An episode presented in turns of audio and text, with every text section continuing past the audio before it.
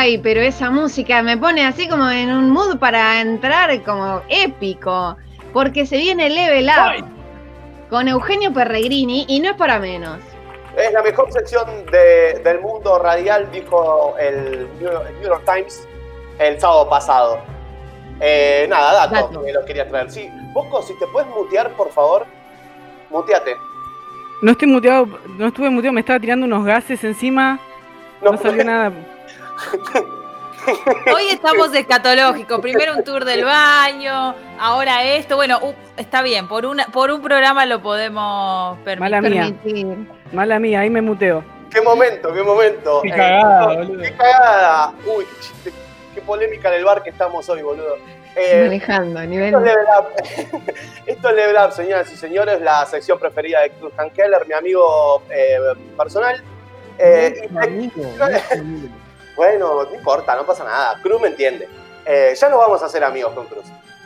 Jueguitos, videojuegos y cositas interactivas. Hoy les venía a presentar una sección o una cosa que a mí me intriga muchísimo siempre que, escucho sobre los videojuegos prohibidos. ¿A esto qué, a qué voy? Son aquellos videojuegos que se encuentran censurados o prohibidos en diferentes países. Uno se preguntará por qué se prohíben si son solamente videojuegos.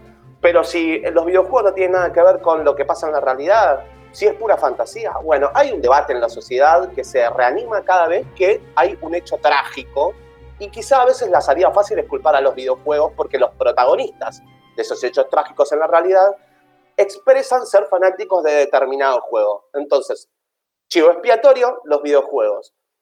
Hay algo que yo les quiero preguntar a ustedes, que si, ¿qué pasa si yo les digo, eh, no sé, a se me ocurre, mm, desnudos parciales? Lo voy a leer porque lo tenía y no lo, no puedo encontrar. Desnudos parciales, asesinatos, lenguaje explícito y simbología nazi. ¿Qué película de Hollywood se le viene a la mente? Eh, Bastardo sin gloria. Bastardo sin gloria. Bastardo sin gloria, ¿no? y en todo el mundo. bueno, Indiana Jones también. Eh, gran, elección, Federico, os quiero decir. Eh, ¿Desnudos parciales? sí, hay algún que otro. Y se le ven los pectorales, los pectorales a Harrison. Sí, Exactamente. Ah, si hablamos de pectorales, hablamos de Harrison Ford, obviamente. Eh, uno dice estas cosas y uno dice, bueno, es una película de Hollywood, quizás no es para consumo para todo público, sí para de 13 para arriba o de 15 para arriba, pero uno está acostumbrado a ver este tipo de elementos en las narrativas de las películas y no es para mayores. Ahora, cuando se trata de las películas, eh, eh, perdón, de los videojuegos, ya este tipo de elementos son algo que está mal visto en la sociedad. Como un videojuego va a tener desnudos parciales, asesinatos, lenguaje explícito o simbología nazi. Todo eso hace que la sociedad, pequeña parte conservadora de la sociedad, le eche la culpa a los videojuegos sobre determinados sucesos. Un suceso en particular que despertó este debate de cómo los videojuegos afectan a los jóvenes es, si, se acuerdan, la masacre de Columbine, de ese grupo de pibes que entró a un colegio y empezó a, tirar tiros por todos lados. Fue el 20 de abril de 1999 eh, en Colorado y una de las cosas que salieron a decir de los medios de comunicación fue a demonizar eh, a los videojuegos. ¿Por qué? Porque uno de los, de los, como de los principales protagonistas de, esa masacre, había dicho ser admirador y un gran jugador del Doom, del videojuego Doom. Bueno, de hecho los medios de comunicación... habré jugado al Doom con mi hermano, por favor, juegazo. Mirá, jugué yo, o sea, jugué. de Pero aparte cero gamer yo y jugué al Doom, sí. Lumi esconde un lado B increíble. Escucha Cada programa te tiro alguna. Cada programa te tiro alguna. Ojito, ojito, porque hay un tiroteo en el abasto y ya sabemos quién fue. Sí, sí, sí, sí. Y decían que jugaba al Doom. no, no, pero es verdad, los, medios de comunicación salen a, inventar un montón de historias, de hecho, como que los que hicieron la masacre de, de Columbine, que llevaron adelante la masacre de Columbine, hicieron un recorrido similar a lo que hacía el videojuego, cosas así que salían en los, eh, en los medios de comunicación, desviando la atención a los problemas reales socioeconómicos del momento, el acceso muy fácil a armas de fuego, mala educación en ciertos cierto sectores, el bullying, cómo afecta psicológicamente. O sea, un montón de elementos son problemas estructurales en la sociedad, no se problematizaban porque se usaban a los videojuegos como un chivo expiatorio. Hay una lista interminable, cuando le digo que es interminable, es interminable, de censuras o prohibiciones de videojuegos en distintos países del mundo. Ludwig. como dicen eso de que soy investigadora del CONICET, te tiro el concepto teórico que es pánicos morales, el concepto que acuñó Kenneth Thompson, que tiene que ver con eh, una, digamos, tiene que ver exactamente con eso, ¿no? Con eh.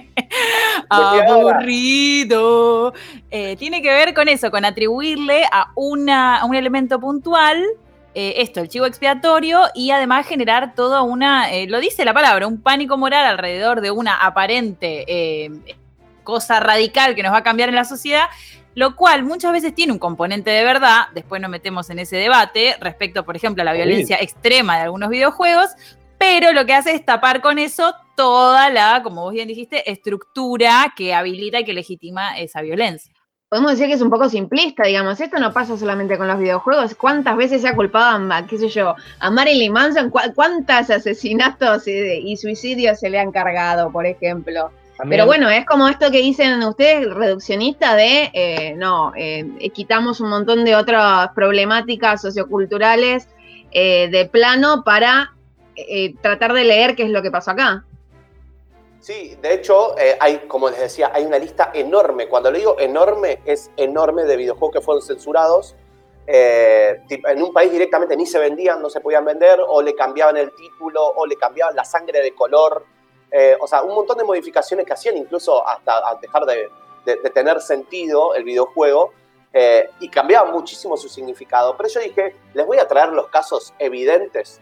No, yo les voy a traer como casos que son un poco curiosos de censura o prohibiciones de videojuegos que vos decís, para esto, ¿en serio, posta? ¿Lo vas, a, ¿Lo vas a cancelar por esto? Hay algunos que son como muy evidentes, pero hay otros, como por ejemplo el Football Manager 2005, que es un videojuego donde vos sos manager de fútbol, básicamente no jugás al fútbol, sino ves como la vos vas tipo Como el grande T. Es como el grande T. Es como el gran, gran analogía de nuevo, Federico. De, Bien, Sí. de claro. los pedos a esto es un... No. Perdón, perdón, flatulencia. Es un montón, es un montón. Es un montón, es un montón. ¿Qué pasó con, con los videojuegos, con el particular, el Football Manager 2005? En China se prohibió este, este videojuego. Vos decís, ¿por qué vas a prohibir un, un juego que es el grande T? O sea, que, Porque le, que- le roba los datos de las nuevas promesas. no existía ese miedo en el 2005, Ah. eh, pero algo, algo con el tema de la política tenía que ver, y es porque el Football Manager 2005, la productora de ese videojuego, eh, hacía, presentaba como dos países distintos al, al Tíbet y a Taiwán. Liberen al Al- Tíbet. Ah, claro, liberan al, Tíbet. Al- al gobierno chino no le cabió ni media, entonces dijo, ¿sabes qué? A mí no me cabe ni media que vos pretendas independizar al Tíbet, entonces te lo cancelo y no lo compra nadie en mi país. Obviamente siempre existe la piratería, donde se puede traer afuera, pero las restricciones son como algo muy evidente y claramente el objetivo del gobierno chino era ni siquiera los videojuegos vamos a dejar que eh, den la idea de que el Tíbet puede ser libre, así que ni a palos vas a vender eh, este jueguito de fútbol. Otro gran título es el GTA. Es conocido el GTA por violencia, eh, por, no sé, ar- uso de armas, lenguaje, desnudos, todo lo que dijimos antes. Pero, pero, pero, hay un caso puntual que es el caso de Brasil, que eh, el GTA en Brasil está prohibido. Ustedes dirán, bueno, pero ¿por cuál de todos estos motivos del videojuego está prohibido? No, es porque utiliza la música de un compositor brasilero que se llama Hamilton da Silva Lourenco, sin su consentimiento. Todos los todos GTAs igual. están prohibidos. GTA. No, uno solo, el, el- Ah. el- el- uno solo, el Grand Theft Auto 1. Y el Ah, compositor se puso en modo 25 horas con la consigna del aborto. Como, no, no, no, no, no, no, ¿sabés qué? Le dijo. Ah, Me imagino al inspector de videojuegos diciendo, tiene desnudos, eh, y tiene violencia, y, y- eh, no, pero tiene la música de Da Silva, sáquenlo. No, eh.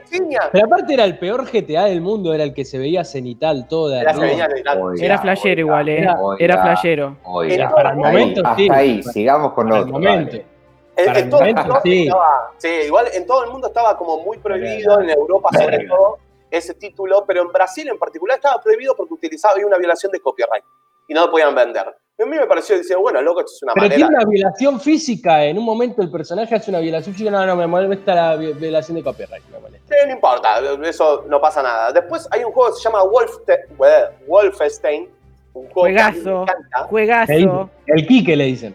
El Quique, eh, que se llama Wolfenstein The New Order, que es de la productora Machine Games del 2009. El caso de Wolfenstein, si todos conocen, está ambientado en un casi como un universo paralelo donde los nazis efectivamente ganaron la Segunda Guerra Mundial. Segunda Guerra, sí.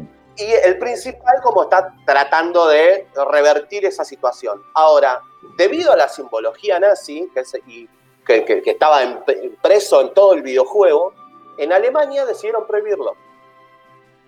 En Alemania. Y bueno. Cola de paja. en Alemania está prohibido. No, en Alemania está prohibido cualquier uso de. Bueno, en realidad creo que ahora ya en todo el mundo, pero está prohibidísimo cualquier uso de la esvástica. Tiene sentido igual, chicos. ¿Qué quieren? ¿Qué quieren? Para un poco.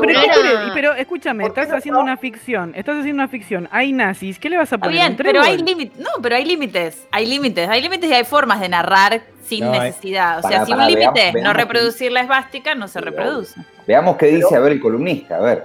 Yo lo que, lo que lo pongo al debate es supongo, una película de un héroe que está en contra del ejército nazi, ¿no? Que no es un mundo paralelo, sino es el mundo como tal cual de la Segunda Guerra Mundial, que está como ahí cagándose a tiros en la playa, no sé, la playa de Normandía, como es Rescatando al Soldado Ryan. ¿Esa película no se pasa en, Alemania? Buena pregunta. La diferencia... alemán no se escucha? La diferencia está, y de esto del que más sabes sos vos, Euge, en la cuestión de la interactividad para mí. No es lo mismo una narrativa de ficción como una eh, película, libro, lo que fuere, donde tenemos un rol de, leerlo, de ser espectadoras, espectadores, como un videojuego que también es una narrativa, que también construye un relato, eso creo que estamos todos de acuerdo a esta altura, nadie va a decir que es solo un jueguito, pero que tiene el plus de la interactividad, porque con el GTA pasa lo mismo, hay una, hay una parte del GTA, o ustedes me dirán, no sé en cuál de todas las versiones, porque esto lo leí en un artículo académico, no lo jugué, donde vos contratás a una trabajadora sexual y si después la cagás a palo y le lográs robar la plata que le acabas de pagar, ganás más puntos. Entonces, eso, Es, sumamente. bueno, hacer. Bueno, es lo que puedo decir en la radio. Es lo que puedo decir acá al aire. Para mí, eso es para prohibir o por lo menos para problematizar. No sé si la palabra es prohibir, pero no es lo mismo ver una película de un tipo que comete una violación que vos jugar a violar o a robarlo o a pegarle a una mujer digo. Yo, creo que estás. Eh, eh, sí, Pato, mándale, mándale. Para, para mí, a, esto que iba Ludmi, porque es un debate, no vamos a terminar más, pero me parece que los límites eh, en algunos casos deberían estar establecidos a nivel general. Y después pasa que cuando se da cierta libertad en lo que vendría a ser el videojuego, un poco se lo considera arte también, como que no hay, hay como una ficción, hay como un juego. Si no, también pasa que si un libro habla de algo puntual o juega con una narrativa de algo puntual donde borda los límites, deja de ser eh, lúdico eh, por, el mero hecho de que sea ficcional y no, puede quedar simplemente la ficción. Me parece que no va tanto por ahí, sino eh, lo loco era el proceso en el que está de memoria que hizo Alemania, que en ciertos momentos había cosas donde ni siquiera se podría nombrar la palabra nazi ni nada por el estilo y después empieza a trabajar de otra manera, pero porque tuvo un laburo de memoria que nosotros tendríamos que tener con la dictadura. no, a ver, eh, el tema es súper complejo, no es para nada simple, de hecho lo traigo como para problematizarlo porque está bueno el debate y yo creo que Ludmi ahí da un poco en la clave de la interactividad. O sea, cuando somos partícipes de la decisión si hacerlo o si no hacerlo, ya ahí hay otro nivel, un paso más. No, no, es que estamos viendo algo que el director cortó y te muestra el sentido que el director quiere. Es como coprotagonista. Exactamente. Y bueno, pero yo en vez de ver a los nazis los quiero cagar a tiro yo. Yo en, todos los Jedi Knight yo me hice sí. Cuando tuve la oportunidad maté a gente, yo agarraba el sable rojo. Y sí, ¿qué vas a hacerte el bueno? Euge, ¿podemos hacer una parte 2 de este debate? Porque me parece que da para hablar un montón. Sí, sí, yo, o sea, yo pienso tirar porque hay un montón de listas con un montón de casos para cosas y hay que cerrar esta sección porque se nos va el programa y dato de color eh, de la masacre de Columbine. Hay un videojuego de la masacre de Columbine hecho indie que está en internet, lo pueden encontrar, no voy a la dirección, pero se llama Super Columbine Massacre RPG. Es un juego indie que hasta dónde llega todo esto y cosas que se están bien prohibir y otras cosas que no está bien prohibir. nos van a bajar del aire. No, ¿Qué estás haciendo? Prohibir, boludo. Ya, se, ya se llevó puesto a Apple, ahora se quiere llevar puesto a todo el mundo. Che, ahí lo, jugando, lo encontré. Al gobierno de Alemania. Las pelotas. No, gracias. Esto fue todo. Va a haber una segunda parte, así que los ¿Continuará? Escúchame, Euge, Euge, para la próxima, eh, googleate el Polybius, boludo, porque va en esa onda. ¿Sabes de lo que te hablo? No, pero ya, mandámelo por privado. Ya lo sabrás.